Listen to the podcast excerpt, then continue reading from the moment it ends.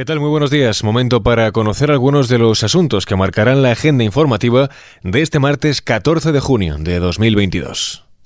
XFM Noticias con Jorge Quiroga. Comenzamos en Andalucía. Los candidatos encaran los últimos días de campaña tras el segundo y último debate electoral. Los líderes autonómicos que compiten en estos comicios enfilan los cuatro últimos días antes de su cita con las urnas. Todas las encuestas apuntan a un claro triunfo del PP de Juanma Moreno gracias a la fuga de votos del PSOE, Ciudadanos y de Vox. Juanma Moreno salvó anoche el debate, pero dejó en el aire su pacto con Vox. El candidato del PP a la reelección como presidente de la Junta no aclaró si finalmente formará gobierno con el partido de Macarena Olona. Desde el PSOE, Juan Espadas, el candidato socialista, valoraba así esta incógnita que deja Moreno. Hay un pacto, hay un pacto no escrito, ha habido un ofrecimiento formal o una declaración de amor, llámalo como quiera, pero ha sido claro, explícito y expreso.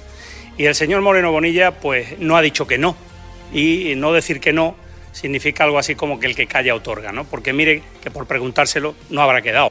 Por su parte, el coordinador de la campaña del PP andaluz, Elías Bendodo, ha defendido la candidatura popular por encima del resto, ya que considera que los demás son aspirantes y el PP tiene un presidente. Hoy se ha podido comprobar, y termino en el debate, cómo había un proyecto que se ha llevado a cabo y un proyecto que tiene que tener continuidad frente a un batiburrillo de partidos que fundamentalmente lo que han hecho es tirarse los trastos a la cabeza sin proponer una alternativa.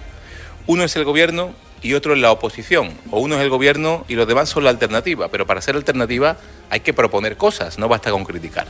Por tanto, hoy se ha demostrado que existe un presidente en Andalucía y los demás son cinco candidatos. Desde Ciudadanos, su candidato Juan Marín ha defendido que la fórmula PP Ciudadanos funciona y ha insistido sobre la razón por la que apoya al gobierno. Les recuerdo que yo soy el vicepresidente de la Junta de Andalucía, ¿cómo no voy a defender el gobierno?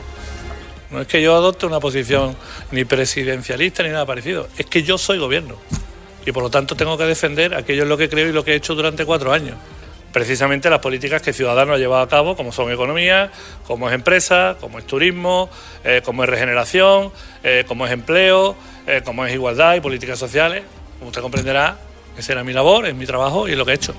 Desde Por Andalucía, la candidata a la presidencia de la Junta, Inmaculada Nieto, ha reconocido que ha echado en falta una respuesta más clara de Juan Espada sobre el destino de sus votos y ha puesto en valor a su coalición. Me hubiese gustado haber recibido una respuesta más explícita de los candidatos progresistas con respecto a qué van a hacer ellos con sus votos, pero bueno, en cualquier caso, por Andalucía sus votos los va a poner a disposición, efectivamente, de lo que les digo, de abrir un diálogo que desembocara en un gobierno de progreso y un gobierno útil, para hacer cosas útiles como las que efectivamente han generado ya beneficio en las casas de familia y en las pequeñas y medianas empresas de Andalucía y de las que presume el señor Moreno Bonilla, pero que en realidad lo hace apuntándose en propia puerta tantos que son del gobierno central.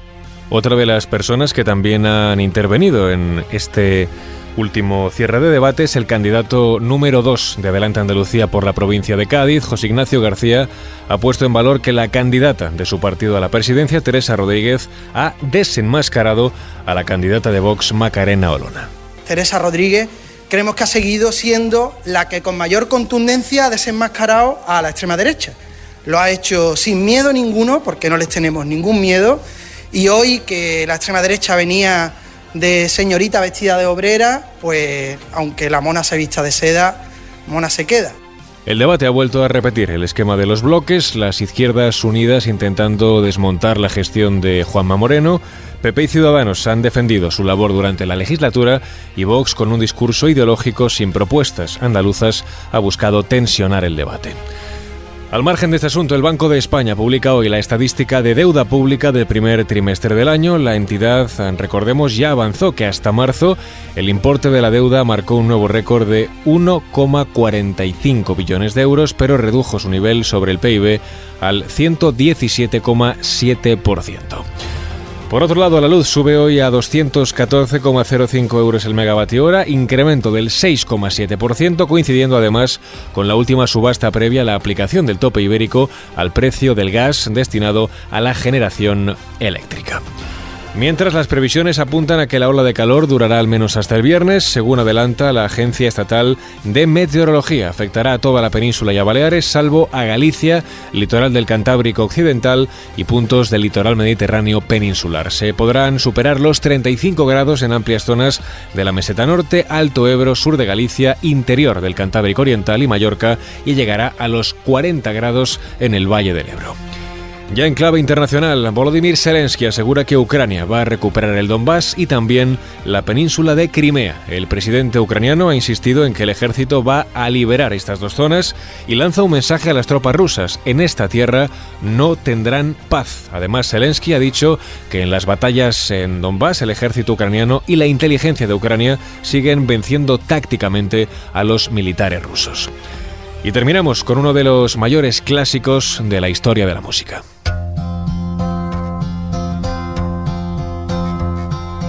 Yesterday. All my troubles seem so far away. Now it looks as though they're here to stay. Oh, I believe in yesterday.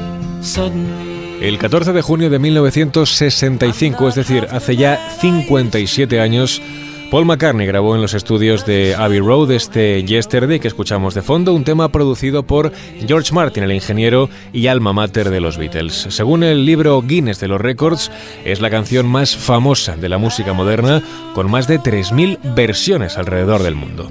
McCartney aseguró que la melodía surgió durante un sueño que tuvo en la casa de Jane Asher, su novia de entonces, tras lo cual utilizó un piano y un grabador para registrar sus primeros acordes. La letra final fue terminada a finales de mayo de 1965 durante un viaje a Portugal que Paul había realizado con su novia. Con esta canción de McCartney ponemos nuestro punto final a este repaso informativo. Más noticias como siempre actualizadas en los boletines de Kiss FM.